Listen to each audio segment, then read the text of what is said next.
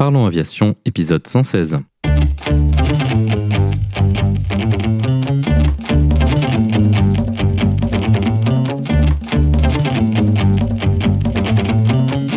Parlons Aviation, le podcast qui parle de tout ce qui vole. Je m'appelle Antoine et aujourd'hui nous parlons du parcours de Sébastien du porte-avions Charles de Gaulle au Q400 au Canada. Nous proposerons également la vidéo de la semaine.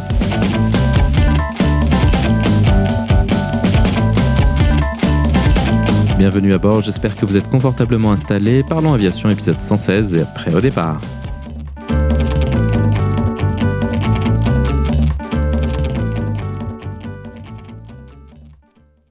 Bonjour et bienvenue dans le 116e épisode de ce podcast.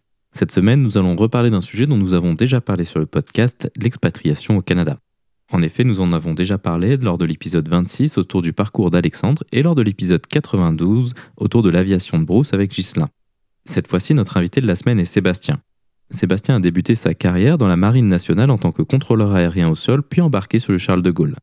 Lors de sa sortie de l'armée, il s'est longuement posé la question de sa reconversion dans le civil afin d'aboutir sur sa décision de devenir pilote au Canada. Il nous détaillera son expérience en tant que contrôleur aérien et ce qui l'a motivé à changer de profession une fois retourné dans le civil. Il nous expliquera également pourquoi il a choisi le Canada plutôt que l'Europe pour y construire sa carrière de pilote.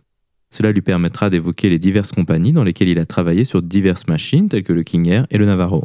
Ensuite, nous irons en détail sur son arrivée dans une compagnie régionale sur Bombardier Q400 ainsi que ses perspectives d'évolution. On en profitera pour aller en détail sur le marché de l'emploi pilote au Canada et des différentes modalités du travail en compagnie là-bas. Pour conclure, il proposera quelques conseils pour ceux qui seraient intéressés pour devenir pilote au Canada. Comme d'habitude, vous trouverez plus d'informations sur les sujets évoqués pendant l'épisode dans la description. Vous la retrouverez à l'adresse parlonsaviation.com 116. Et maintenant, passons donc directement à notre discussion avec Sébastien.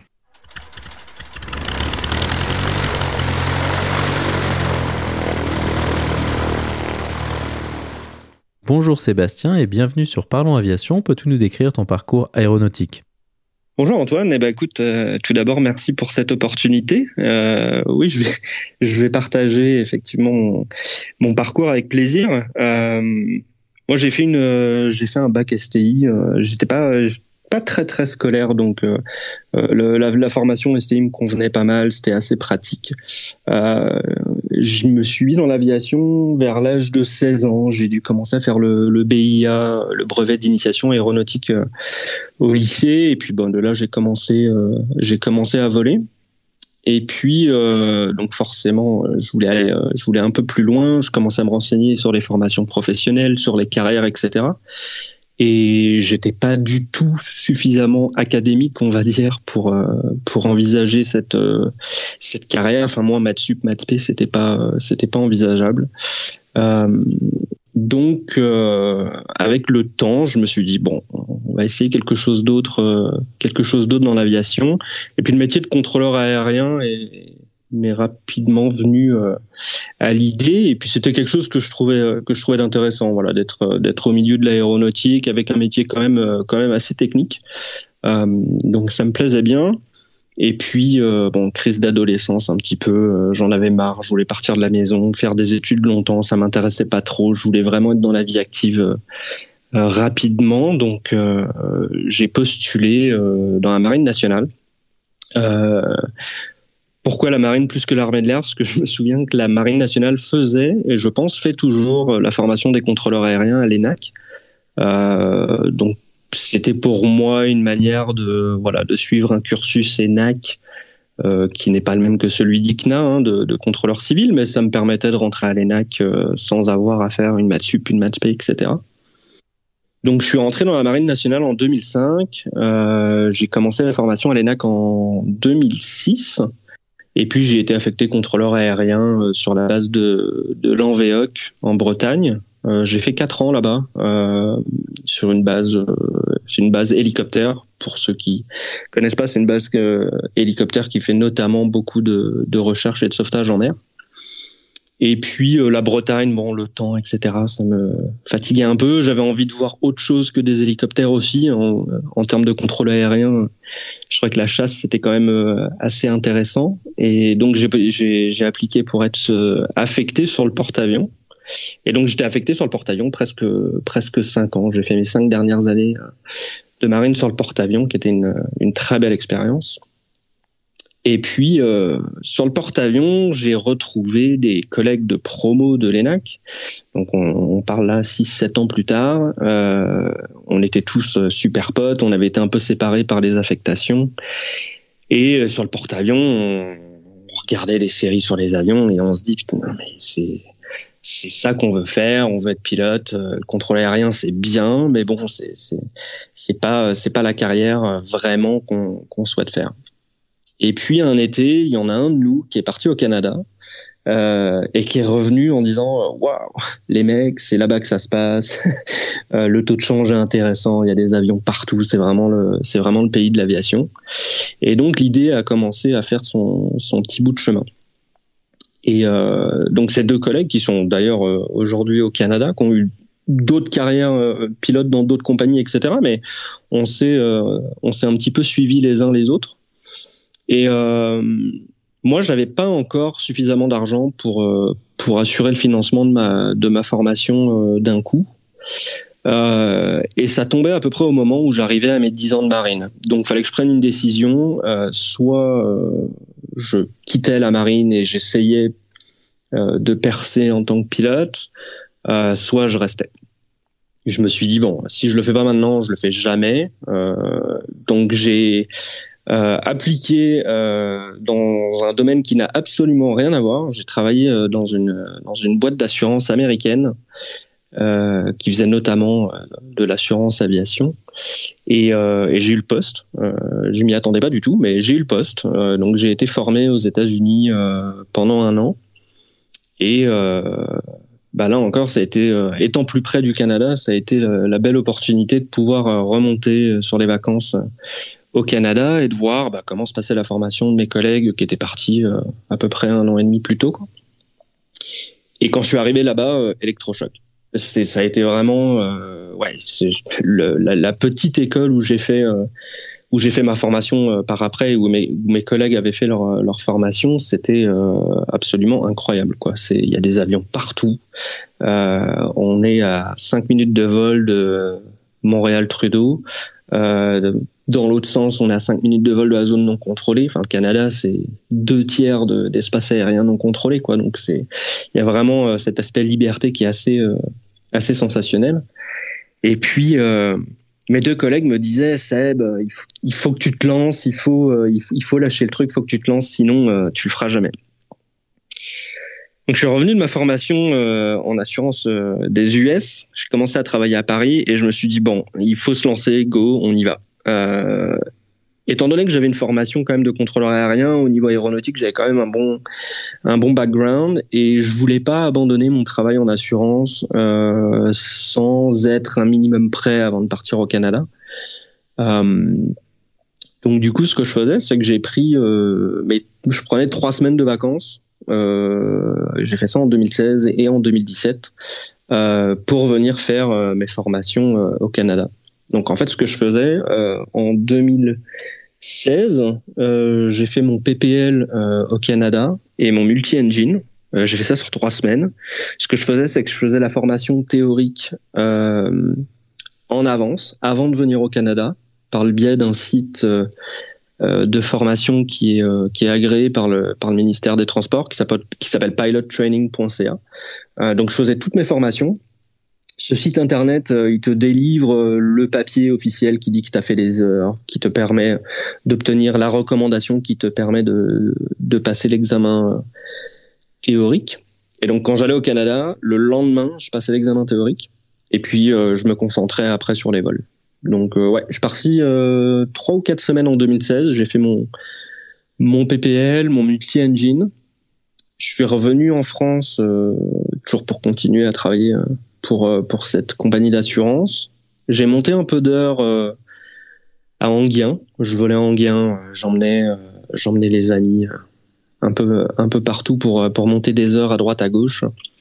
Et puis l'année d'après, rebalote. Euh, j'avais j'avais booké des vacances. j'avais booké un peu plus. J'avais booké cinq semaines. J'avais pris toutes mes vacances en 2017.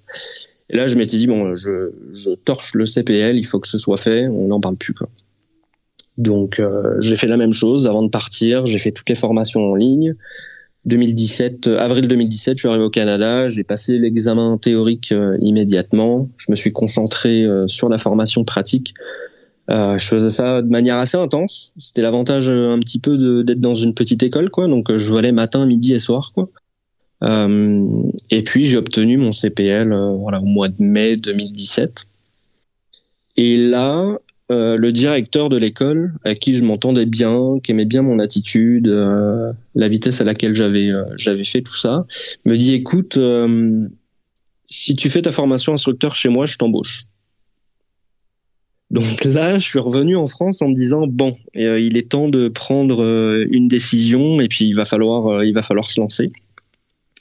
Et puis moi, l'instruction, c'était quelque chose qui me plaisait. J'étais, j'étais instructeur, contrôleur aérien dans la marine, donc je savais que je savais que je m'épanouirais dans ce, dans cette voie.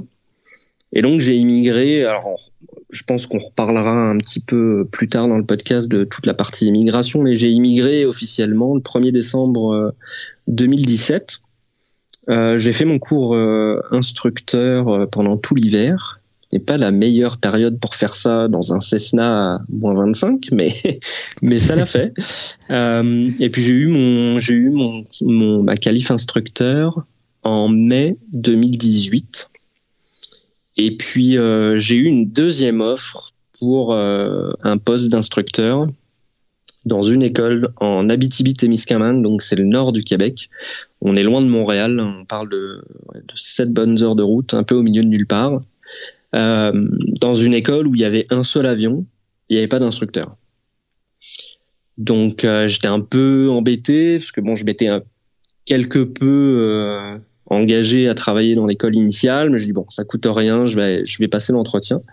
Donc j'ai passé un entretien là-haut et puis euh, c'était une période où ils avaient un peu du mal à trouver euh, des instructeurs un peu partout euh, au Québec et et dans la négociation, bah, cette cette école dans le nord du du Québec me dit écoute, tu fais la saison et moi je te monte sur le King Air à partir de janvier chez Proper.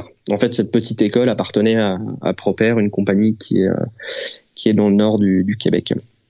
Donc euh, ça a été un petit peu euh, ce qui a pesé dans la balance, bien entendu, puisque l'instruction, bon, c'est une bonne expérience, mais je me dis derrière, c'est quand même bien de monter sur euh, sur du King Air et puis au niveau d'heure que j'avais à l'époque, c'était vraiment ouais, une super une super opportunité quoi. Donc donc bah J'en ai parlé avec euh, avec ma femme, on a discuté longuement et puis euh, et puis on a décidé qu'on partirait dans le nord. Euh, donc j'ai fait une saison en 2018, toute la saison d'été et puis automne en tant qu'instructeur. Et je suis monté sur le Air en janvier 2019. j'ai pas fait longtemps sur le Air parce que j'avais le nombre d'heures minimum pour rentrer dans une compagnie majeure qui est euh, bah, WestJet encore. Donc WestJet encore, c'est la domestique de, de WestJet qui est sur Q400. Et le Q400, c'était un, des avions que je voulais absolument faire euh, dans ma carrière. C'était vraiment un avion que je trouvais beau, qui faisait très canadien. C'était vraiment quelque chose que je voulais faire et j'avais les heures, donc je me suis dit go, on, on, tente. Et puis la sélection s'est passée très rapidement. Et puis, euh, écoute, j'ai dû postuler en mai 2019 et fin mai 2019 et j'ai été, euh, j'ai commencé officiellement la formation en juillet 2019 chez WestJet. Et puis, euh, et puis voilà, moi j'y suis depuis avec euh, bon 17 mois de chômage technique dû à la Covid. Euh, et puis j'ai été rappelé, j'ai été rappelé officiellement le 1er novembre euh, l'année dernière. Donc ça fait ça fait quatre mois que j'ai repris là, cinq mois. Donc donc voilà, je regrette je regrette rien. C'est un, un, parcours c'est un parcours qui, m'a qui m'a pris un peu plus de temps. C'est sûr que j'ai pas je suis pas rentré en ligne à, l'âge de 23 ans, mais je regrette rien. Et puis au final, mes différentes expériences professionnelles, ça m'a quand même, je pense, amené un plus dans dans certains entretiens. Et puis euh, c'était un point notamment euh, dont, dont on a parlé pendant mon entretien pour Wajet et il cherchait des gens euh, avec un peu d'expérience de, de vie aussi, pas seulement d'expérience aéronautique. Donc ouais, c'était voilà Je, je, je, regrette pas du tout mon départ au Canada et je suis pas prêt de retourner en France en fait, pour être honnête. je te propose de revenir un peu sur ton parcours. Donc, tu as mentionné que tu étais euh, contrôleur aérien sur le, euh, le porte-avions le, Charles de Gaulle.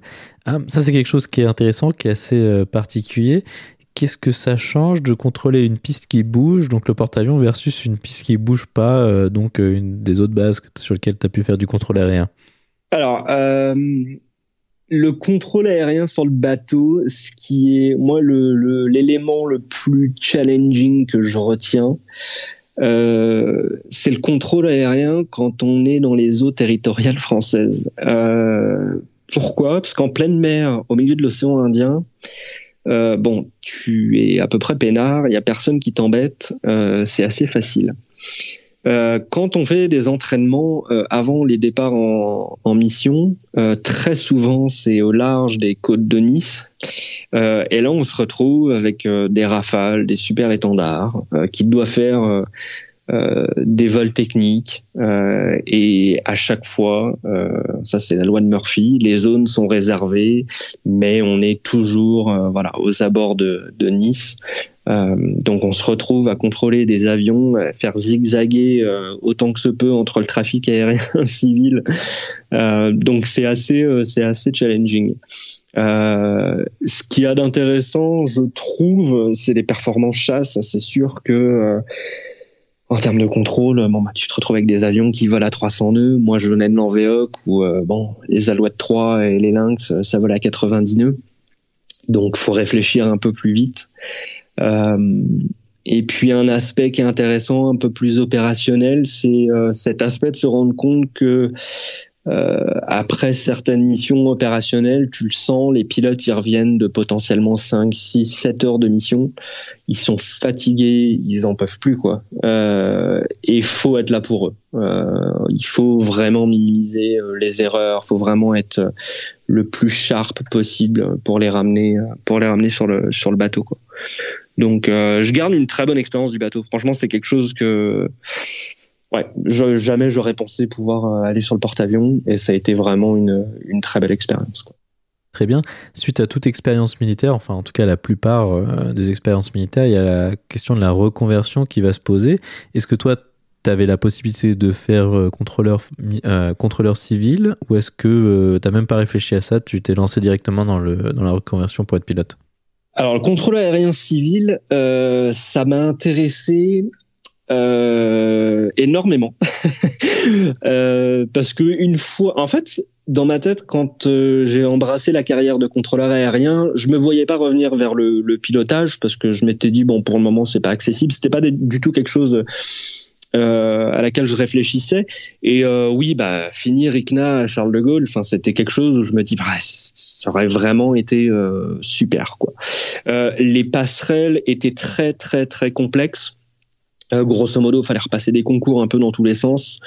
Et ça m'a un petit peu découragé, surtout quand je voyais le nombre de, de postulants. Mais bon, euh, j'avais aussi besoin d'un changement d'air. Je me suis dit, quitte à, faire du contrôle aérien ailleurs, euh, je, vais tenter ailleurs. J'ai tenté Skyguide. Euh, qui n'a pas marché et j'ai tenté euh, Nat euh, donc en Angleterre là ça a fonctionné et j'ai eu en fait c'est le dernier concours contrôleur aérien que j'ai passé et et quand je suis rentré sur le bateau et que j'en ai parlé à mes collègues, mes collègues ils m'ont dit mais non mais fais pas ça, tu t'embarques dans un truc alors qu'on est en train de réfléchir là potentiellement à, à embrasser une carrière de pilote, euh, fais pas ça, euh, essaie de te, voilà, de te focaliser sur un parcours pilote, etc. Et donc j'ai refusé, j'ai refusé, j'ai refusé l'offre, j'y suis pas allé. Euh, mais oui, effectivement, j'ai longtemps réfléchi à cette, à cette transition parce que c'est un métier qui est merveilleux. Je, enfin, le contrôle aérien, je trouve ça fabuleux. Euh, c'est super intéressant. Et il y a encore des fois où même aujourd'hui en volant, je me dis ah ça me manque. franchement, ça me manque. Euh, cet aspect de parler à 20 avions différents non-stop quand ça bourre, euh, je trouve ça vraiment génial de prendre les gens en guidage et go, vas-y, on enchaîne les uns derrière les autres. Je trouve ça vraiment euh, vraiment super super intéressant.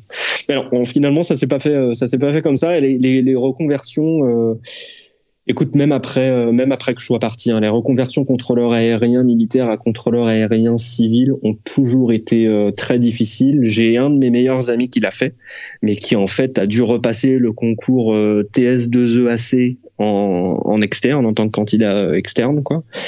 et il a refait, je crois que c'est trois ans d'études pour être TS2EAC. et puis, il est aujourd'hui à l'aéroport de, de Cannes mais oui, c'est compliqué. C'est pas évident et c'est c'est un des points un petit peu qui était un, peu décevant, j'ai envie de dire, euh, venant de la grande institution qu'est euh, l'armée, etc. C'est bah, bien beau de faire un on, on, donne beaucoup de temps, on a une excellente formation, mais derrière, je trouve que ça manque un petit peu d'accompagnement pour la reconversion et je trouve que c'est un petit peu dommage. Quand tu te mets dans leur euh, dans, dans, dans leur position, je comprends aussi. Ils perdraient énormément de monde, ils ont déjà du mal à recruter, donc euh, ça se, ça se comprend tout à fait. Mais euh, ouais, je trouve qu'un peu plus d'accompagnement, ça aurait été, euh, ça aurait été bien.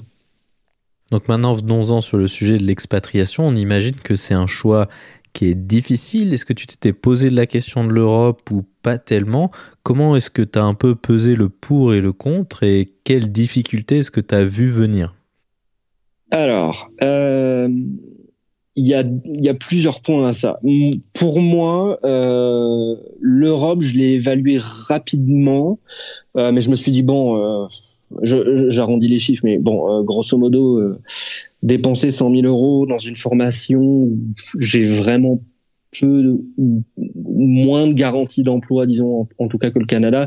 J'étais pas chaud chaud. Euh, mes parents n'avaient pas les finances non plus pour euh, pour m'aider à financer ce genre de montant. Donc ça m'intéressait pas. Euh, ça m'intéressait pas vraiment. Il y a deux points qui sont venus vraiment me convaincre. Euh, déjà, donc un de mes meilleurs amis qui était parti avant moi, euh, qui m'avait donné un, un, une image vraiment pratique de comment je passais la formation au Canada. Euh, donc ça déjà, ça, ça avait commencé à, à, faire tilt dans ma tête. Et puis quand j'ai fait dans le domaine de l'assurance, donc il n'a vraiment rien à voir ma formation aux États-Unis, je me suis vraiment rendu compte du pragmatisme euh, de l'éducation américaine en général. Euh, ils sont, ils vont droit au but. C'est beaucoup plus simple, euh, c'est beaucoup plus logique. Et personnellement, je trouvais que ça me convenait, ça me convenait beaucoup plus. Et c'est en aucun cas une, critique envers la formation européenne, hein, moi personnellement apprendre 14 modules de, d'ATPL euh, dont on sait il y a, quand même beaucoup de choses qui sont pas forcément nécessaires à la vie de tous les jours. Pour quelqu'un comme moi qui n'était pas très académique, ça correspondait pas. C'était pas quelque chose que je me voyais faire. Euh, et puis euh, comme je travaillais en plus à Paris en assurance, j'ai saturé un peu de la France. Enfin, j'avais besoin d'un changement d'environnement. Tout ça combiné fait que je dis le Canada, euh, voilà, le Canada, c'est ça. La qualité de vie y est absolument euh, fabuleuse. Les gens sont vraiment euh, gentils, quoi. On, en parle des fois, on dit ça, c'est un peu caricatural, mais non, les gens sont vraiment gentils. Il y a une qualité de vie ici qui est aucunement comparable à la France, donc. Donc tout ça a fait que bon, c'est parti sur le Canada et puis bon l'immigration certes est un gros morceau, mais au moment où j'ai pris ma décision, euh, je m'étais dit je vais devenir pilote au Canada puis je me suis pas posé la question sur l'immigration. J'ai fait ça un peu euh, à la dernière minute et puis euh, j'ai eu de la chance aujourd'hui, quand il y a des jeunes qui me posent des questions, je dis ah, j'ai attention. Je dis ça dépend des personnalités. Euh, pour beaucoup de gens, quitter la France comme ça du jour au lendemain, c'est pas évident. Euh, on dit souvent au, au, Canada, notamment au Québec, qu'il y a un immigrant français sur trois qui euh, qui revient en France c'est pas euh, c'est pas anodin. C'est un changement de pays, c'est un changement de culture, c'est un changement de tout, de météo, de nourriture. De... Donc il y a plein de choses qui viennent et puis qui affectent un petit peu ton quotidien. Donc c'est vraiment quelque chose à prendre en compte. Oui, c'est bien de vouloir être pilote, mais il y avait quand même tout ça à prendre en compte. Et moi, je l'ai pris en compte un peu plus tard. Donc, euh, j'ai posé la question sur les réseaux sociaux si les auditeurs avaient des questions à te poser euh, sur le sujet de l'expatriation au Canada. Et donc, tu viens de parler un petit peu de cela. Euh, quelles sont pour toi ouais. les différences principales entre les formations européennes et ASA Est-ce que toi, tu as pu faire au, au Canada avec Transport Canada? Alors ça, c'est le gros morceau où, euh, pour ainsi dire, c'est le jour et la nuit. Alors, c'est un sujet, on va en parler un, petit peu. Euh, comment dire? Au Canada, alors je vais mettre un bémol parce que je pense qu'on en parlera un petit peu après. Il y, a un, il y a un shift du marché du travail au Canada qui est en train de s'opérer. Euh, quand je te dis qu'il est en train de s'opérer, on va, on va voir un changement dans les 12 à 18 mois prochains qui est euh, qui est majeur. Donc euh, qui, est une bonne nouvelle, mais qui, qui, est majeur. Donc je vais parler je vais parler de la formation telle que je l'ai vécue en 2017, 18, 19 euh, pour schématiser un petit peu. Euh, c'était inconcevable euh, au Canada d'avoir un pilote qui a 500 heures sur un sur un Airbus quoi. Ça ça marche pas comme ça. La mentalité c'est de dire euh, tout le monde passe par le PPL, le CPL, etc. la majorité, 90% des formations étaient des formations comment dire, je cherche le mot, pas intégrées modulaire en fait. Euh, les gens choisissaient après bah, soit de faire de l'instruction, soit de faire euh, du travail aérien, euh, mais fallait monter des heures, il fallait prendre de l'expérience euh, avant de potentiellement bah, pouvoir voilà monter sur une compagnie intermédiaire, faire du king air. Et puis après seulement, tu pouvais rentrer dans une compagnie régionale, faire euh, du Q400, du CRJ. Et puis seulement après, tu montes sur le 37, etc., etc. Donc c'est vraiment, on passe un petit peu par, on passait un petit peu par euh, par toutes ces étapes. Euh, et la formation en elle-même, pour vraiment parler de ça, elle est totalement différente. Alors le PPL, moi j'ai trouvé euh, parce que j'avais volé, j'avais volé un peu en France, j'avais pas validé mon PPL. Donc, en fait, quand je suis arrivé pour faire mon PPL au Canada, j'avais, euh, j'avais une quarantaine d'heures et pas de PPL, quoi. Donc, j'avais volé à droite à gauche un peu, mais sans jamais finaliser mon projet en France. Donc, euh, je suis arrivé au Canada en disant, bah, faut me remettre à niveau, et puis, euh, et puis voilà. Le PPL est, est vraiment costaud. Euh, au niveau théorique, euh, il est vraiment, euh, je trouve qu'il est plus dur que le PPL français. Euh, au niveau pratique, ça se ressemble pas mal. Il y a quelques exercices qu'on fait en plus, comme les, les, vrilles, ce genre de choses qui sont un petit peu différentes par rapport à la France. Mais tu sors d'un PPL, quand tu vas faire la transition vers le CPL, la transition est ultra simple. Euh, parce que ton PPL de base est déjà vraiment euh, un, bon PPL. La transition vers le CPL, grosso modo, tu refais les mêmes exercices, on va te demander un peu plus de précision, etc. Euh, mais le, CPL se fait vraiment, vraiment facilement. Enfin, c'est pas, c'est pas une qualification. Moi, j'ai trouvé qui était, qui était difficile. Et puis, tu peux, en fait, un des points aussi, c'est que la TPL, au Canada, donc vraiment pour passer euh, euh, pilote de ligne, euh, tu ne peux pas passer l'examen comme ça quand tu as 200 heures. Tu es obligé d'avoir volé, obligé d'avoir volé en IFR, tu es obligé d'avoir eu d'avoir 750 heures totales. Donc le, le la TPL, c'est pour ainsi dire presque une formalité que tu passes plus tard. Euh, moi, j'avais mon CPL, j'ai fait mon IFR derrière, j'ai fait de l'instruction sur le Cessna, j'ai commencé à voler sur le King Air. Euh, c'est là que j'ai appris euh, l'IFR, on va dire, euh, dans la vie de tous les jours, vraiment. Qu'est-ce que qu'est-ce que c'est vraiment? Sorti juste du petit bimoteur de l'école. j'ai commencé à voler sur le Q400, j'avais toujours pas toujours pas d'ATPL. une fois que j'ai vu que j'allais être proche d'avoir les 1500 heures dans l'année suivante, j'ai passé les deux examens qu'il y a pour la TPL, qui s'appellent le Saron et le Samra, et qui, très honnêtement, sont pas ultra compliqués. Quoi. Euh, les deux examens, écoute, euh, j'ai dû passer, euh, écoute, de mémoire, c'est deux QCM de 80 questions. quoi. C'est ça la TPL euh, au Canada. Donc c'est très pragmatique. Euh, la formation est vraiment euh, focalisée sur le pratique, sur ce que, sur sur les exercices pratiques attendus, euh, et puis et puis voilà quoi. Donc vraiment totalement différent voilà de, de ce qu'on fait, de ce qui peut se faire en tout cas en Europe. Par exemple, il n'y a pas de MCC. Tu vois, tu fais ton CPL, ton ton IFR, tu vas commencer à voler en compagnie. Quand tu as les heures bon bah tu vas passer ton, ton ATPL histoire de valider, c'est un peu l'aboutissement. Il n'y a pas de MCC. C'est le facteur humain, tu vas apprendre ça en compagnie sur la ligne. Il n'y a pas de formation à proprement parler euh, de MCC quoi. Donc voilà, il y a pas mal de petites euh, différences comme ça. Euh, Aujourd'hui, on commence à avoir un shift. Pourquoi?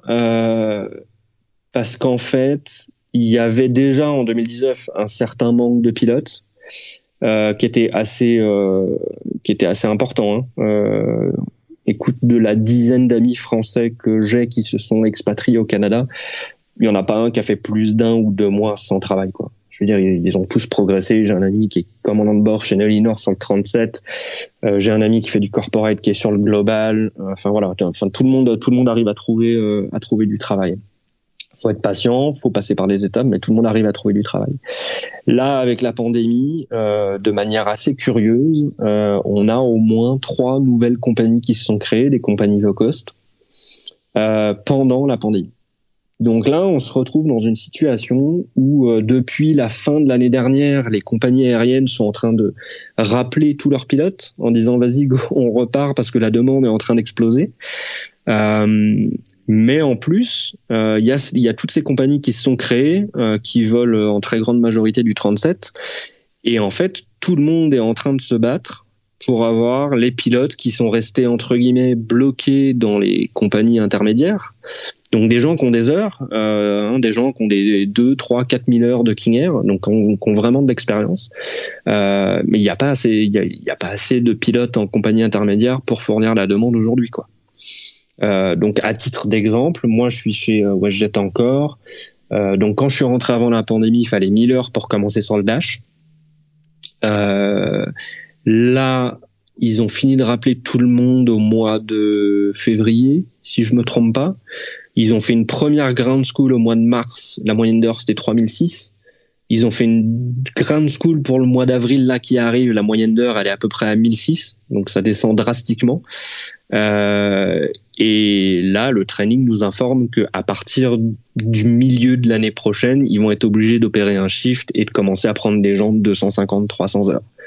Donc en fait, il y a vraiment un shift sur le marché qui est en train de se faire et on est en train en fait d'arriver un petit peu sur ce qui se fait au niveau européen dans le sens où voilà, on commence à prendre des gens avec moins d'expérience et avec du coup euh, peut-être plus de training euh, au sein de la compagnie quoi ok, alors ça c'est très intéressant parce que euh, de ce côté-ci de l'Atlantique, euh, donc en Europe, on entend euh, presque tout le temps en fait. C'est presque un peu fatigant parfois parler de manque de pilotes, mais en fait euh, il n'en est absolument rien en Europe.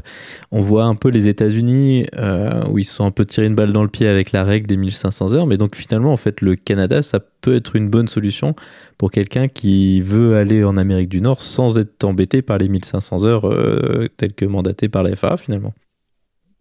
Ah ouais, ouais ah ah, mais absolument. Absolument. Euh, Aujourd'hui, écoute, moi j'ai ouais, ouais, j'ai recommandé euh, j'ai recommandé des amis parce que moi ma compagnie marche pas mal aux, recommandations internes quand tu quand tu, tu postules. Et ouais moi j'ai recommandé mes amis. Là le, le, plus bas il a 1200 heures. Il a été pris pour euh, pour la grande school du mois d'avril. Euh, ah non, mais c'est hallucinant. Le... Et, et les... nous tous pilotes, on a un groupe de, de, de, pilotes là sur Messenger avec des, des anciens collègues de, du Québec. Là, on, on discute et, tous on dit, mais les compagnies n'ont pas encore réalisé à quel point ça va être, ça va être catastrophique. Le manque est catastrophique parce que euh, si aujourd'hui WestJet ou euh, Air Canada Express euh, quand je dis aujourd'hui, disons l'année prochaine, commence à recruter des gens de 250, 300, 400 heures. C'est des gens qui, il y a euh, deux ans, euh, n'avaient à peine assez d'heures pour monter sur un King Air. Donc imagine-toi que les petites compagnies intermédiaires qui veulent du PC12 et du King Air, elles vont avoir énormément de mal à recruter derrière au standard qui est à peu près 700 heures. Enfin, il y a, il y a 3-4 ans pour monter sur un King Air, fallait à peu près 500, 700 heures. Euh, voilà. si aujourd'hui les compagnies euh, domestiques commencent à recruter avec ce nombre d'heures là, euh, ouais, ça va être ça va être très compliqué. Et l'aviation au Canada a, tellement besoin, ces compagnies intermédiaires, euh, elles sont vitales. Quoi. Moi, je travaillais chez Proper, ils faisaient du Medevac vers euh, les communautés dans le nord, nord, très nord du Québec. sont des sont des sociétés qui, qui, sont qui sont services essentiels et reconnus comme services essentiels pour euh, pour le, le gouvernement du Québec. Donc euh, non non, il va il y a, y a pas il y a pas moyen de faire autrement en fait. Il va falloir du monde. Parce qu'aujourd'hui, si euh, tu as des gens dans le Nord euh, qui ont un problème médical important, on peut pas les amener en voiture quoi. Faut aller les chercher en avion, faut les amener à Montréal pour qu'ils fassent leurs leur, leurs soins médicaux, etc. Donc il y a, y a pas le choix. Donc on, va se retrouver face à un gros gros problème. Et il y avait il y avait une, une il y avait une pénurie de pilotes euh, en 2019 sans ces nouvelles compagnies qui viennent de se créer. Je te parle de, euh, alors là, il y a, c'est quoi, c'est Jetlines qui vient d'ouvrir, il y a Flair qui est en pleine expansion. Euh, enfin voilà, il y en a, il y en a, il y en a partout. Il y en a partout, partout, partout. Euh, même Air Canada, ben c'est César. Air Canada, ils viennent d'ouvrir leur euh, leur page de recrutement. Écoute, si je me trompe pas, c'était avant-hier. Voilà, Air Canada Mainline. Donc euh, là, on parle de 320, 330, long courrier, etc. Bon, après, ça dépend des postes que tu as, etc. Mais que tu vas arriver à avoir avec la seniorité. Mais Air Canada Mainline, ils recrutent avec 2000 heures. Wow, pas Donc, qui avant, ouais, qui était avant beaucoup plus que ça, quoi. Donc non, non, il y a, ouais, c'est pas, j'enjolive pas le truc très honnêtement. Je recommande aux auditeurs qui qui m'entendent de, de, chercher et puis de se renseigner, mais la, la pénurie, elle, est, elle est là. C'est pas un problème. C'est vraiment pas un problème. Après, effectivement, la, la, pénurie, elle est là jusqu'au prochain crash de, de l'économie. mais pour l'instant, faut, faut en profiter euh, tant que ça dure, hein, bien sûr. Hein, donc, euh, absolument ça, ça, ça m'amène sur une autre question d'un auditeur qui a été posée sur Twitter. C'est à ton avis, euh, pour quelqu'un qui a peu d'heures, peu d'expérience en Europe, est-ce que ça peut valoir le coup de convertir sa licence européenne en licence canadienne pour revenir trouver du boulot? Et euh, est-ce que c'est quelque chose qui peut se faire relativement rapidement du point de vue de l'immigration? Parce que ce qui est à mon avis utile de rappeler, c'est un peu ce que tu disais, c'est bien d'avoir une licence, mais si on n'a pas de papier pour travailler, ça ça sert pas à grand chose. Ouais, alors tu amènes deux points, euh, ouais, justement, qui sont intéressants. Alors, euh, toutes les licences euh, européennes sont, euh, de manière globale, vraiment facilement transférables vers Transport Canada. Je crois qu'il faut repasser un test multi, il y a quelques examens, etc. Mais franchement, ça se fait, ça se fait bien. Ça, c'est pas un problème. Euh, il faut, au niveau de l'immigration, donc il y a, deux choses qu'il faut différencier. Tu peux venir au Canada avec euh, un permis, par exemple temporaire, euh, type permis vacances-travail, et travailler en tant qu'instructeur. tu peux travailler sur une compagnie, une petite compagnie comme du Air, chez, chez Proper d'ailleurs. Il y avait énormément de pilotes qui étaient en permis temporaire, qui étaient renouvelés parce que parce qu'il y a besoin de monde. Euh, là où ça passera plus entre guillemets, c'est sur les compagnies majeures. Dès que tu vas vouloir être recruté par Air Canada ou par WestJet, etc., ils vont demander ce qu'ils appellent le statut de résident permanent. Sous-entendu, euh, ils vont payer ta QT parce que tu payes pas ta QT. Ils ont pas envie que du jour au lendemain euh, tu sois expulsé pour une raison X ou Y parce que ton visa est plus euh, euh valable ou quoi que ce soit. Donc vraiment, les compagnies majeures, il faut la résidence permanente. Le process dure plus ou moins longtemps. Moi, j'ai eu de la chance. Quand je dis que j'ai eu de la chance, je le disais tout à l'heure, c'est parce qu'en fait, quand je suis passé par le Québec. Normalement, la procédure d'immigration par le Québec, il faut d'abord un certificat de sélection du Québec, parce que le Québec fait toujours un peu différent des autres.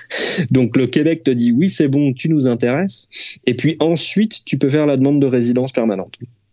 En fait, ce qui s'est passé, j'ai eu énormément de chance, c'est que je suis tombé dans les derniers dossiers papier. Donc en fait, ils ont expédié parce qu'ils passaient au tout numérique euh, l'année d'après. Euh, donc pour donner un ordre de grandeur, moi j'avais fait ma demande de CSQ, je pense, euh, de certificat de sélection du Québec en début 2016, et je pense que je l'ai eu. Euh, je pense que je l'ai eu à la fin de l'année. à la fin de l'année, ça a dû prendre huit mois, quelque chose comme ça. et puis j'ai fait ma demande de résidence permanente immédiatement après avoir reçu ce papier.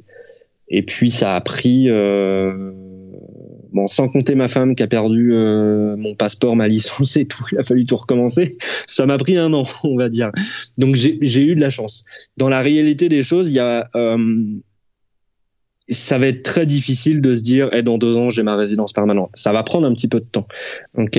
Ce qu'il faut quand on fait un projet comme ça, c'est de regarder euh, les différentes options euh, d'immigration qu'il existe. Ok. Il n'y a pas que le Québec. Je sais que c'est un peu le, la facilité. Je suis passé par là aussi parce que c'est une province qui parle français, euh, parce qu'il y a beaucoup d'Européens et on s'y sent. Ça permet de faire une transition qui est un peu facile. Euh, néanmoins, aujourd'hui, la, la, procédure d'immigration par le Québec, elle est plus longue que par d'autres provinces. Okay il y a plein de, de manières d'immigrer. Alors, il y a le permis vacances-travail qui est un qui est un bon outil. Mais bon, le permis vacances-travail, euh, si je me trompe pas, ils en donnent un certain nombre chaque année. C'est un peu la loterie, quoi. T'espères en, en avoir un. Si ça marche pas, faut un plan B.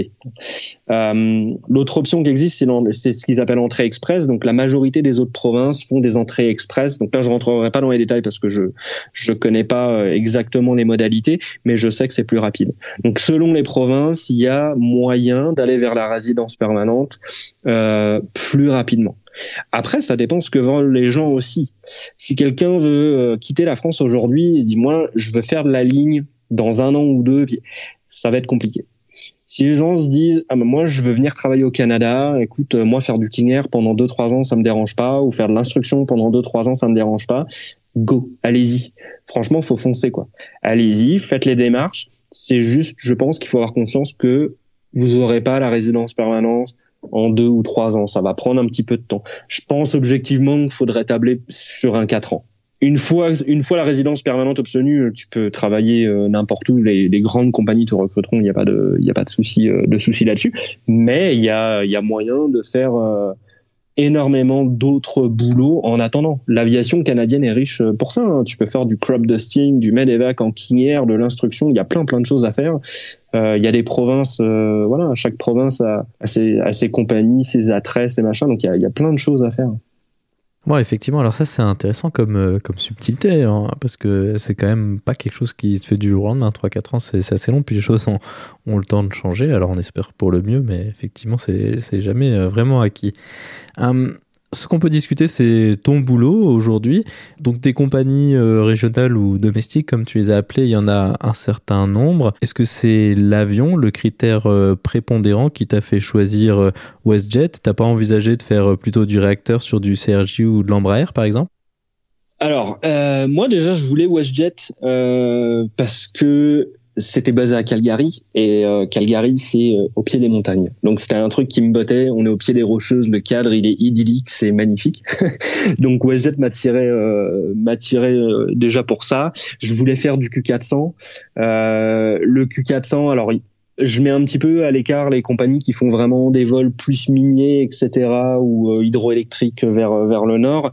Mais dans les compagnies, on va dire passagers standards, il y avait un, j'avais grosso, grosso modo j'avais deux choix. J'avais WestJet encore, hein, donc qui appartient à WestJet, et puis il y avait Jazz, euh, qui est en fait une compagnie euh, Air Canada sous-traite à Jazz en fait ses vols domestiques. Donc euh, voilà, c'est Air Canada operated by Jazz, c'est leur leur Air Canada Express. En fait, il y a certains avantages chez WestJet qui sont assez fabuleux en fait parce que euh, je, vais, en parler qui font que j'ai pas j'ai pas posé la question très longtemps. Euh, d'une part euh, quand tu rentres chez Jazz tu te retrouves dans une salle à tirer un numéro puis on va te dire bah toi t'as telle machine à telle base t'as aucune garantie. Donc si tu veux, moi j'avais 33 ans, rentrer dans une salle pour me dire bah finalement tu vas avoir Dash à Vancouver ou CRJ à Montréal, je trouvais que j'avais un peu passé l'âge. Puis j'avais envie euh, d'un minimum de stabilité quand même. J'avais plus 20 ans. Euh, ma femme, euh, ma femme est un peu plus âgée que moi, donc ça me bottait pas trop leur leur système. WestJet encore, à l'inverse, il y avait deux bases. Donc c'était Toronto ou Calgary. J'avais le choix, donc je choisissais ce que je voulais. Et puis surtout l'atout monumental de WestJet encore, euh, c'est que je maintiens ma seniorité quand je vais flower chez euh, WestJet Mainline. Donc je peux faire 6, 7, 8 ans euh, chez WestJet encore, j'en ferai sans doute pas autant, mais je peux faire mes années chez WestJet encore. Le jour où j'arrive sur le 737, d'une part je vais passer captain avant tout le monde, d'autre part je vais avoir la base que je veux et je vais jamais faire de réserve. Donc ça, c'était des points qui sont euh, qui sont super lourds dans la balance quoi. Aujourd'hui, il y a très très peu de compagnies. Je dis très peu parce que je suis euh, voilà, je me garde une marge, mais genre, en fait en fait j'en connais aucune. Euh, où tu passes du régional au mainline ou euh, où tu gardes ta seniorité quoi. Ça se fait euh, ça se fait quasiment quasiment jamais. jazz, si tu fais six ans chez eux et puis bah déjà faut repasser un entretien pour aller chez Air Canada Mainline Donc, tu n'as aucune garantie de, de flower parce que c'est pas les mêmes compagnies. Donc, tu repasses tes entretiens, tu repasses tes sélections, etc. Puis, si tu as fait 6-7 ans chez Jazz, ben, tu te retrouves de réserve à Toronto, euh, voilà, à faire les vols que personne ne veut faire. Quoi. Donc, chez WestJet, ça marche pas comme ça. Le deuxième point chez WestJet qui m'intéressait, c'était euh, la schedule. Euh, donc le, le, planning mensuel, on rentre nos desiderata dans un dans un dans un logiciel et en fait c'est ce qu'ils appellent un social billing euh, et pas un seniority billing à l'inverse de beaucoup de compagnies. Euh, C'est-à-dire qu'il y a un algorithme derrière qui essaie de rendre un taux de satisfaction à tous les utilisateurs euh, le plus haut possible. Ce qui fait que ça évite d'avoir euh, bah, les anciens qui ont tous les vols cool et les jeunes qui se toute la réserve. Donc euh, c'est vraiment intéressant parce que ça permet vraiment de, de pouvoir faire un petit peu ce que tu veux, euh, de pouvoir choisir. Écoute, moi, en, quand je dis j'ai trois ans de WestJet, euh, bon, il y a eu 17 mois de 17 mois de chômage technique, mais on va dire en un an et demi d'activité, euh, je n'ai jamais eu euh, quelque chose que je voulais pas quoi. J'ai toujours eu ce que je voulais, toujours. Euh, tu peux choisir euh, la longueur de tes pairings, les destinations que tu veux, tes jours off, etc. Euh, ça c'est euh, c'est vraiment cool comme système. Donc ces deux points là, ça m'a fait ça m'a fait voilà switcher et j'ai dit bon déjà je voulais les montagnes puis en plus il y a y a ces deux points là. La seniorité on en reparlera peut-être après mais je pense que il y a énormément de gens dans le monde entier qui viennent de se rendre compte avec la crise que la seniorité en fait c'était tout. Euh, je me souviens d'une remarque que tu avais fait dans un podcast en disant souvent on, a tendance en étant jeune à dire ah moi je veux faire du 320 je veux faire du 37 ou je veux faire ça. Ouais, la machine c'est une chose mais il y a plein d'autres choses à côté qui sont beaucoup plus importantes que de savoir si tu as euh, un joystick ou un manche. C'est voilà, il y a la qualité de vie, il y a la sécurité de l'emploi, il y a voilà, il y a plein de choses derrière qui sont super importantes et le maintien de seniorité chez WestJet encore à WestJet, c'était euh, voilà, c'était le plus gros truc alors effectivement, ça. Euh, donc pour ceux qui, qui, sont en train de regarder pour faire ce métier pilote, euh, les choses que tu viens de décrire là, c'est pas des choses qui peuvent paraître très importantes, mais euh, je vais je vais seconder ton choix. enfin, ce que tu as décrit, c'est vraiment des choses qui sont très très importantes. c'est sûr que le Covid, au moment où la musique s'est arrêtée, tout le monde a regardé son numéro d'ancienneté, Bon bah toi manifestement. c'est ça. ça a été ça a été absolument ça. Puis pour pour vous donner un ordre de grandeur là pour euh, pour euh, les, les, les je vais dire les jeunes là, je fais le vieux le, vieux là mais pour les jeunes voilà qui écoutent ça là pour vous donner un ordre de grandeur chez WestJet à l'époque de la pandémie on était 2200 euh, pilotes euh, les gens qui avaient 5 ans d'ancienneté ont réussi à garder un boulot c'est-à-dire que la majorité des gens par exemple chez WestJet encore qui avaient 5 ans d'ancienneté ils étaient à peu près tous captains hein, on s'entend euh, euh, bah, ces gens-là, ok, ils ont perdu en salaire, ils se sont retrouvés sur le siège de droite. Ouais, mais ils ont gardé un boulot. Ils ont gardé un boulot, puis euh, c'est quand même euh, majeur. Surtout qu'on était dans une situation où on n'avait aucune idée de la durée que ça allait prendre. et ouais, la seniorité, c'est vraiment tout, quoi. Hein, parce que moi, j'ai eu énormément de chance pendant la pandémie, puisque mon ancien employeur en assurance m'a rappelé quelques jours plus tard en me disant ouais, on cherche quelqu'un à Calgary. Donc j'ai retravaillé tout de suite après. J'ai eu énormément de chance.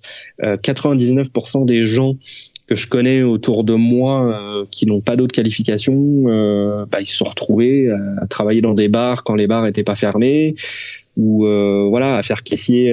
Bah, c'est pas une critique, hein, mais bon il y, y a une perte de salaire assez faramineuse qui, qui, qui est associée à ça quoi. Donc c'est pas évident. Et, et je pense que tout le monde s'est rendu compte que la seniorité, c'est absolument tout, quoi. On a une crise tous les 8-10 ans, et il y a un moment où il va falloir asseoir sa seniorité, quoi.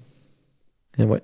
Et exactement, alors c'est vrai que moi j'ai eu pas mal de chance parce que pour le coup j'en ai pas mal, mais c'est vrai que c'est de pouvoir garder aussi ta seniorité quand tu passes sur une compagnie majeure, c'est également quelque chose qui est juste monumental parce que euh, ce qu'il faut voir dans les compagnies euh, d'Amérique du Nord, c'est que l'Amérique du Nord c'est grand, bon les États-Unis mais aussi le Canada, et que si toi tu te retrouves à devoir euh, faire des allers-retours avec, bon bah Vancouver, de Calgary ça va, mais de, Montréal ou de Toronto c'est quand même une situation qui est très délicate. Est-ce que ça c'est quelque chose que tu avais envisagé de devoir commuter d'une ville lointaine ou est-ce que euh, avec, WestJet encore, tu savais que tu étais à peu près tranquille?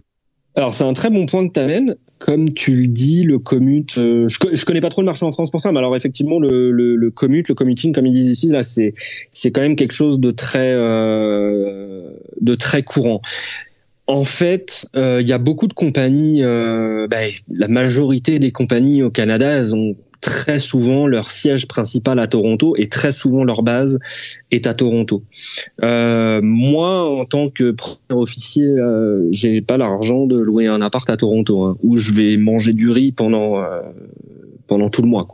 C'est très très très très cher. C'est abusivement cher. La vie est, est inabordable. Quoi. Euh, moi, j'ai parlé avec des captains qui ont du mal à acheter une maison à Toronto. Hein. Euh, donc, euh, des captains qui ont 20 ans d'expérience, on, on s'entend qu'on a une idée un peu des salaires. Enfin, c'est non, non, c'est très très cher. Donc, moi, je voulais pas commuter, du moins, du moins pas maintenant. Euh, donc j'avais dit Calgary. Bon, j'avais le choix de toute façon. Elle m'avait dit c'est Toronto ou Calgary. C'est clair, c'est Calgary. J'irai pas à Toronto. Euh, donc le commune, je souhaite à tout prix l'éviter. Un des points à l'époque, alors qu'il n'existe plus euh, aujourd'hui euh, malheureusement euh, dû à la Covid, mais un des points qui était vraiment cool de WestJet, c'était que pour les gens qui habitaient dans des villes, parce que le territoire est grand quand même, donc euh, il y a des gens qui habitent, je te dis n'importe quoi, à Saskatoon, euh, dans le Saskatchewan ou, euh, ou, dans le Manitoba, et puis euh, bah, qui opèrent depuis Toronto ou Calgary, le commute était gratuit.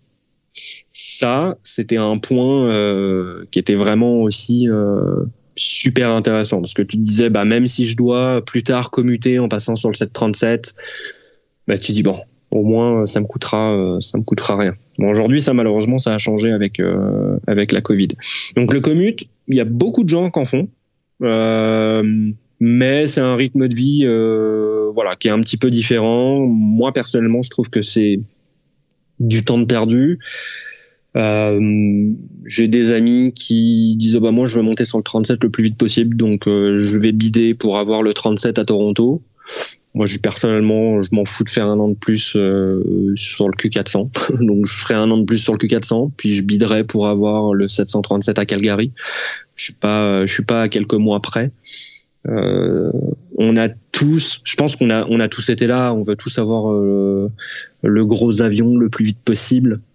Mais euh, voilà, faut se rendre compte que bah, selon comment on rentre dans une compagnie, etc., on va en faire des années et des années et des années, quoi. Donc, euh, j'ai envie de dire, euh, profitez de votre temps sur les autres machines aussi. Euh, c'est cool. Il n'y a pas de, il y a, pas de rush. Du 37, euh, vous allez en faire, puis du 87, vous en ferez aussi derrière, puis euh, voilà quoi. Ah, donc on peut s'intéresser un petit peu à l'opération que tu fais avec le, le, Q400. pour les Européens, bah, c'est peut-être un petit peu caricatural, mais pas tant que ça, je pense. La météo au Canada, euh, c'est un peu pour nous euh, le pôle Nord avec le Père Noël en moins, je pense on peut dire. à quoi est-ce que ça ressemble la météo au Canada, surtout l'hiver, et qu'est-ce que ça amène comme, euh, comme défi? Alors, c'est une bonne question. C'est assez intéressant. alors, la météo au Canada est très différente d'une province à l'autre assez curieusement, même à, même à, à, la même latitude. Euh, tu vas prendre des provinces comme le Québec et l'Ontario. Donc là, on parle Montréal, euh, Montréal, Toronto, Ottawa. Euh, c'est très humide. Euh, donc euh, ils ont du froid et de la neige en quantité assez faramineuse. moi, je quand je volais sur le King Air, j'étais encore plus au nord. J'étais à Rouen-Noranda, ça s'appelait. Et écoute, l'hiver là-bas, c'était dur. Euh, t'as la première neige qui tombe au mois de septembre et tu, tu sais qu'elle va partir euh, fin mai. Donc là, tu dis l'hiver, il va être long là. Euh, il fait moins 20, moins 25 régulièrement et il arrive très souvent qu'il tombe 20 cm, euh, voire plus dans la journée. Quoi. Ça m'est arrivé de voilà de pelleter la neige trois fois dans la journée parce que tu peux pas sortir la voiture et tout. Enfin, c'était c'était tough. C'est aussi pour ça que je suis parti le plus rapidement possible de cet endroit. J'ai dû penser bon, j'ai vu, j'y resterai pas des années. Euh, la météo en Colombie-Britannique, pour ceux qui situent pas, c'est vraiment la côte ouest du Canada. Donc là, on parle de Vancouver. Alors là, on est sur une météo qui est bretonne. Alors là, l'hiver, c'est du plus 1, moins 2, il fait pas froid, ça pleut, ça pleut, ça pleut. C'est très vert, c'est magnifique. Mais on est sur une météo qui est vachement clémente, euh, vachement clémente l'hiver. Calgary, du coup, on est de l'autre, on, est, on est la, la province euh, euh, annexe à la Colombie-Britannique, mais entre nous, il y a la, il y a la ligne de, il y a la ligne de montagne, il y a la ligne des rocheuses, et nous, euh, du coup, on se prend le vent du Pacifique, mais qui est passé par les rocheuses entre temps, donc euh, toute l'humidité reste sur les rocheuses et on se prend le vent sec. Donc chez nous, ça souffle. il fait pas mal froid. Euh, sans que ce soit euh, sans que ce soit invivable. Je te parle de moins 15, euh, ça se vit très bien. ça fait peut-être froid. Tu me diras quand on me disait ça en France, vous êtes des grands malades là, moins 15, mais dans moins 15, ça se vit très bien, notamment parce que l'air est vraiment sec et du coup on a très très peu de chutes de neige. cette année, on en a eu beaucoup et quand je dis beaucoup, on a eu peut-être 5-6 fois, il est tombé euh, 10 cm dans la nuit. Tu dis ah ouais, il va falloir que je déneige, ok. Mais on n'a pas l'habitude parce que normalement il fait pas, il fait pas, il y a pas, a pas de précipitation. Euh, euh, voilà à ce à ce point-là. Euh, et puis une des lignes nous qu'on fait avec le dash, c'est Yellowknife. Alors pour ceux qui situent pas, c'est vraiment tout au nord c'est les territoires du Nord-Ouest. Euh, D'ailleurs, il y a une série euh, Ice Pilots qui a été euh, qui a été tournée là-bas. Pour ceux qui connaissent un peu, je suis sûr qu'il y a des auditeurs qui connaissent ça. Et Yellowknife. je pense que c'est probablement la, la, chose la plus connue à, à Yellowknife pour les fans d'aviation. Ice Pilots, NWT. c'est ça. Bah, Yellowknife, euh, moi j'y suis allé, j'y ai vu ma température la plus froide, euh, moins 51. Euh, là, ça pique. Là, là, là, ça pique. T'as beau être habillé comme il faut, euh, là, ça pique. Faut protéger vraiment euh, chaque partie de ton corps.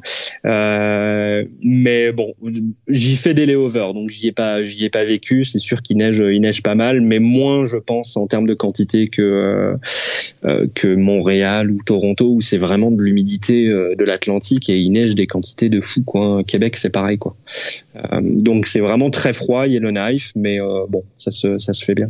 Après sur les impacts, ce qui est intéressant c'est euh, moi, j'étais content aussi de venir au Canada un peu pour ça, de me dire, ah, je vais, je vais voler dans des conditions un peu de, de débile. Alors, de débile, c'est un bien grand mot, mais voilà, l'hiver, euh, bah, tu déices tous les jours. Euh, tu, tu vois à quel point ils sont au carré avec ça. Ils ont l'habitude. Tu rentres sur la bête d'ice. Il y a 12 avions qui sont prêts. Ça d'ice en, en même pas 10 minutes et boum, boum, boum, il y a tout qui roule, quoi. C'est assez, euh, c'est impressionnant. Hein. C'est, vraiment, c'est vraiment fou, quoi.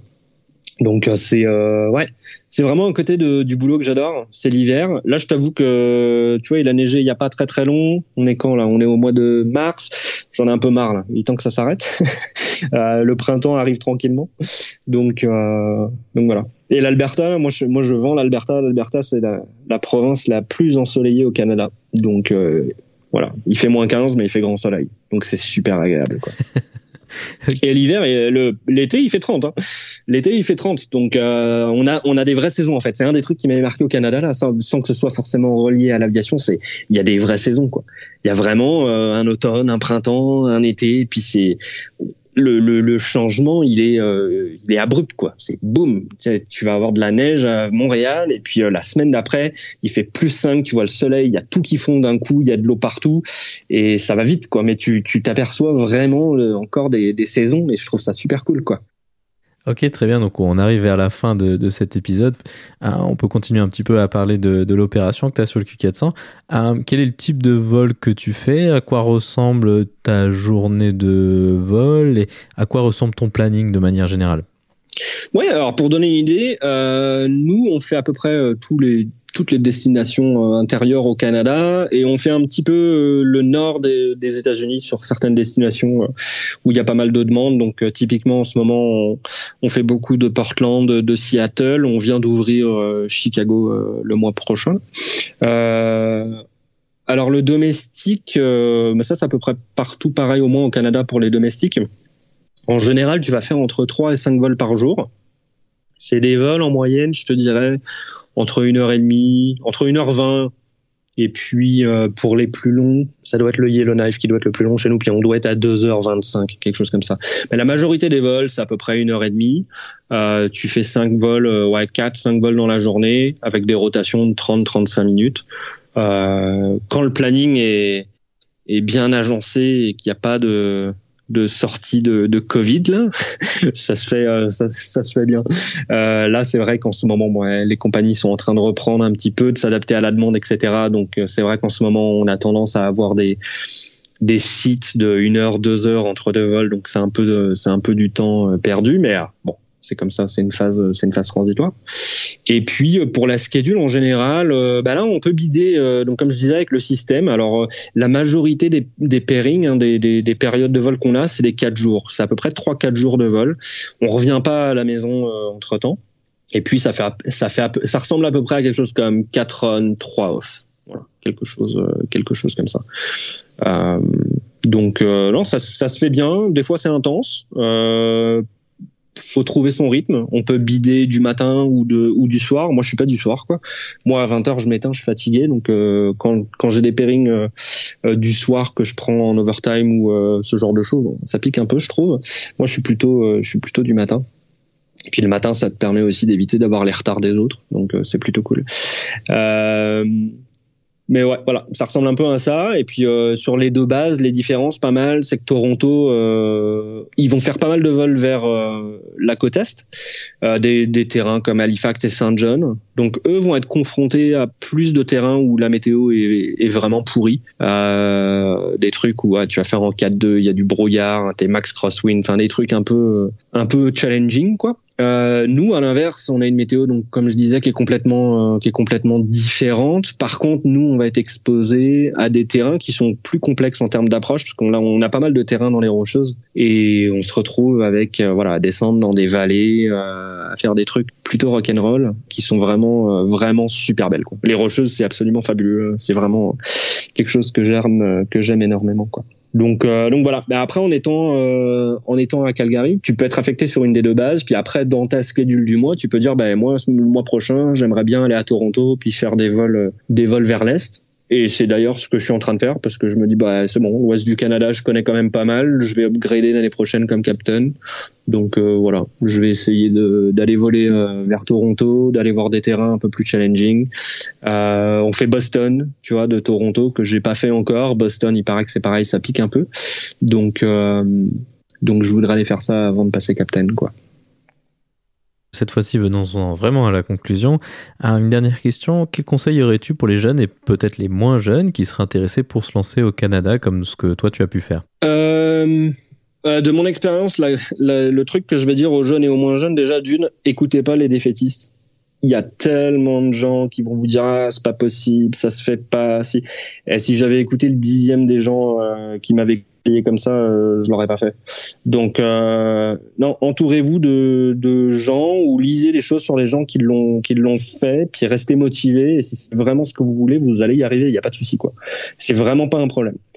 Il faut juste planifier les choses et puis euh, il faut prendre il faut prendre conscience, je pense, de tout cet aspect immigration qui est un peu, bah, c'est rébarbatif, quoi. C'est pas le côté intéressant du truc. On est, je pense qu'on est tous d'accord là-dessus, mais il faut, voilà, il faut le, il faut bien le préparer pour avoir à peu près une timeline et puis pas être déçu en arrivant à ah mais ouais mais j'ai pas eu tel visa du coup. Préparez votre truc. Puis si vraiment vous voulez là venez au Canada il y a du boulot pour tout le monde quoi. Il y a du boulot pour tout le monde sans aucun souci euh, eh bien Sébastien, merci beaucoup d'avoir accepté de venir sur le podcast pour nous parler de ton expérience euh, en tant qu'expatrié au Canada. Merci beaucoup à toi Antoine et puis bonne continuation.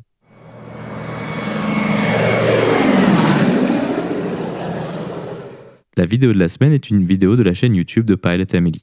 Il s'agit d'une des collègues de Sébastien volant sur Q400 au Canada également. Elle y présente un vol sur cette belle machine en accéléré avec de belles vues et les extraits des conversations avec le contrôle aérien. Vous trouverez le lien vers la vidéo dans la description ou en allant sur le lien parlonsaviation.com slash vidéo 116.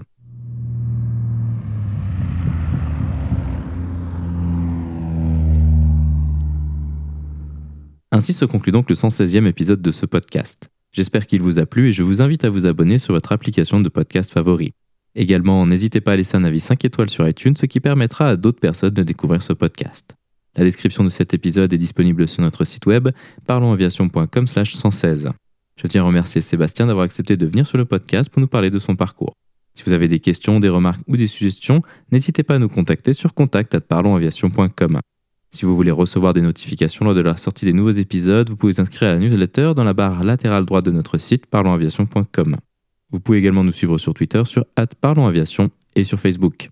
En vous souhaitant des vols nombreux, je vous remercie d'avoir écouté ce 116e épisode de Parlons Aviation.